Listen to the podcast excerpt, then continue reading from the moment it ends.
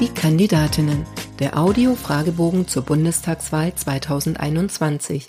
Mein Name ist Susanne Lang. Ich bin Journalistin und werde bis September Politikerinnen, die direkt für den Bundestag kandidieren und Lust auf das Podcast-Projekt haben, zu ihrem Engagement befragen. Was treibt sie an und wie wollen sie Politik verändern?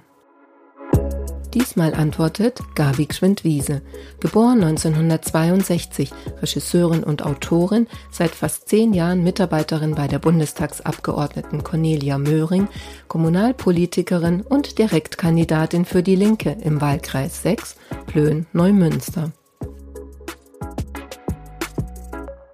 Frau Gschwind-Wiese, wann war für Sie klar, ich möchte Abgeordnete im 20. Deutschen Bundestag werden? Also äh, da muss man natürlich jetzt irgendwie ehrlich bleiben. Ne? Eine realistische Chance auf das Direktmandat, ähm, die habe ich so erstmal nicht. Also ich trete in einem ziemlich wertkonservativen Wahlkreis an und ähm, die Linke hat, glaube 2017 fünf Direktmandate bundesweit geholt. Also das wäre schon ein ziemlicher Knaller, wenn ich das hier schaffen würde. Aber ähm, Trotzdem bin ich neulich mal mit dem Kaffee im Garten gesessen und habe mir das so durch den Kopf gehen lassen und gedacht, na, was wäre denn wenn? Und ähm, ich also ich würde es machen wollen und ich würde es auch gern machen wollen.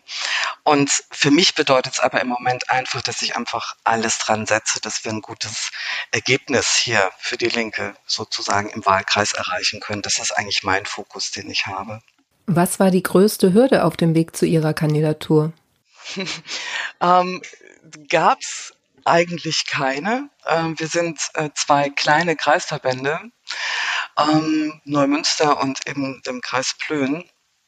Und in der Mitgliedschaft waren sich eigentlich alle einig, dass ich das machen sollte. Für den Fall, dass Sie es doch schaffen sollten, direkt in den Bundestag gewählt zu werden, erklären Sie in drei Sätzen, was Sie als Bundestagsabgeordnete erreichen wollen. Also ich würde maximal der Kinderarmut den Kampf ansagen, weil darin vieles kumuliert, was in unserem Land schiefläuft.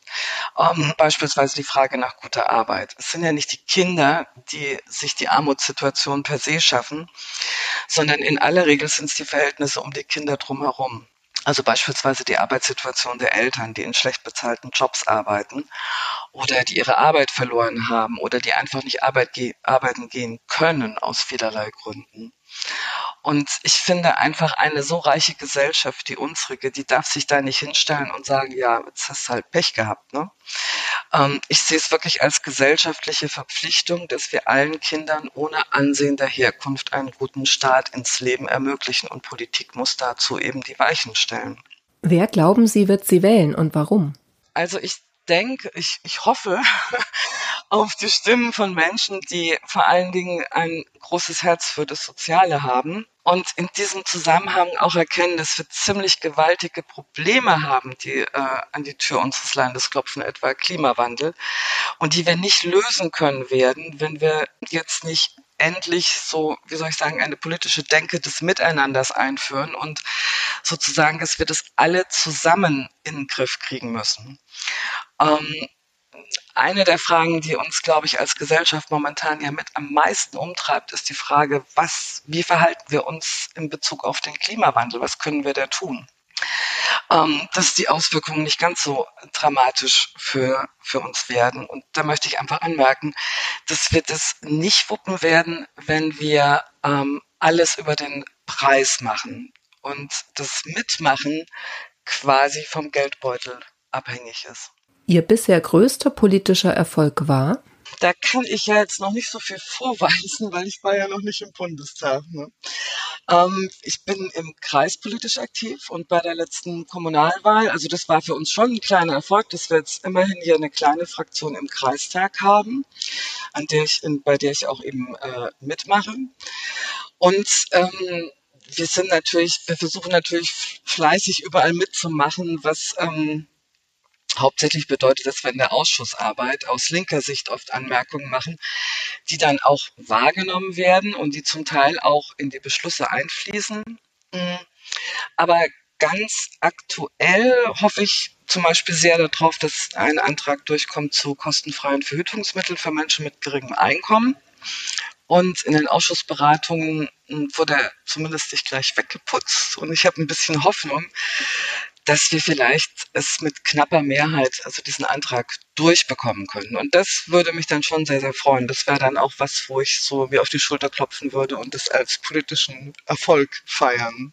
Welche Ecken sollte man in Ihrem Wahlkreis einmal gesehen haben? Zu meinem Wahlkreis gehören große Teile der holsteinischen Schweiz. Das ist natürlich für Touristen immer besonders interessant, aber ich würde, glaube ich, ähm, Menschen auch an, gerne an andere Plätze führen wollen. Also ich habe, ähm, es gibt zum Beispiel ganz, ganz bittere Plätze hier bei uns. Also man sieht ja immer so relativ viel Idyll um sich rum, aber ähm, ich habe in letzter Zeit die ein oder andere Obdachlosenunterkunft mal von dichter außen und auch teilweise innen gesehen und ich muss darüber, also da, da habe ich mir so gedacht, das sagt sehr, sehr viel darüber aus, wie wir mit Menschen äh, umgehen. Und das gilt natürlich nicht nur für meinen Wahlkreis, ja, aber das ist etwas, wo ich finde, dass auch dringend was passieren muss, auch bundesweit. Da brauchen wir ganz andere Standards. Und ich habe aber auch was Schönes und das ist, befindet sich im Zentrum von Neumünster. Da gibt es eine kleine Straße, die heißt Lütchenstraße.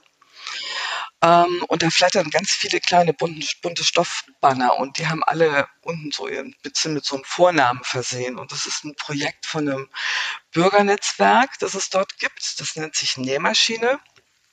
Hat viel auch mit Neumünster dahingehend zu tun. Neumünster war mal sozusagen Herz der Textilindustrie. Und als sie dann aus Deutschland abgewandert ist, da die Stadt natürlich einen ziemlich großen Einbruch erlebt, an dem sie teilweise auch wirklich noch heute sehr, sehr zu knapsen hat. Und dieses Bürgernetzwerk, das will eben mit diesem Projekt ähm, dem Ganzen etwas entgegenstellen will für mehr Miteinander und Zusammengehörigkeit unter den Menschen dort vor Ort werben und das eben auch praktisch ermöglichen. Und diese kleinen bunten Fahnen, das sind, ähm, das sind praktisch immer die Namen der Kinder, die im vergangenen, also in den vergangenen Monaten zur Welt gekommen sind und die werden dann da in der Straße aufgehängt. Und das finde ich einfach irgendwie total toll, weil das ein einfach so ein positives, zukunftsweisendes Signal ist. Was nervt Sie in Ihrem Wahlkreis am meisten? Das kann ich ganz kurz machen. Das ist der ÖPNV. Also öffentlicher Nahverkehr ist nach wie vor hier echt ein Problem und man kommt ohne, also man kommt hier einfach mit Bus und Bahn nicht wirklich richtig gut vom Fleck.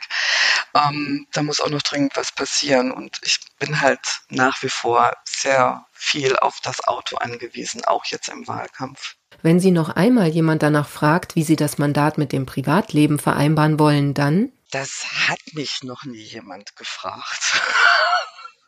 Tatsächlich, das hängt vielleicht mit meinem etwas fortgeschrittenen Alter zu tun. Ähm, ich kriege das manchmal von Kolleginnen erzählt, dass die so gefragt werden. Und ähm, also ich finde es einfach nur dumm.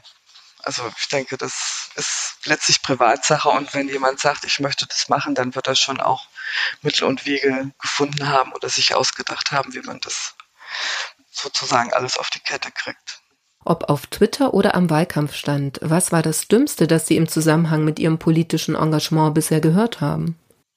Ganz kurze Antwort. Ich habe tatsächlich noch nie was wirklich Dummes gehört. Also da fällt mir, ist mir echt nichts, fällt mir nichts so ein. Das ist doch auch schön. Ist was Positives. Ist auch schön, ja.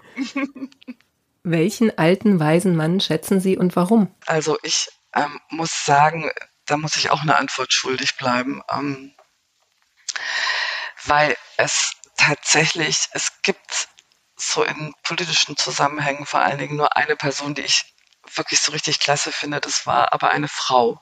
Und das war Regine Hildebrandt. Äh, die war die ehemalige und leider viel zu früh verstorbene Sozialministerin des Landes Brandenburg.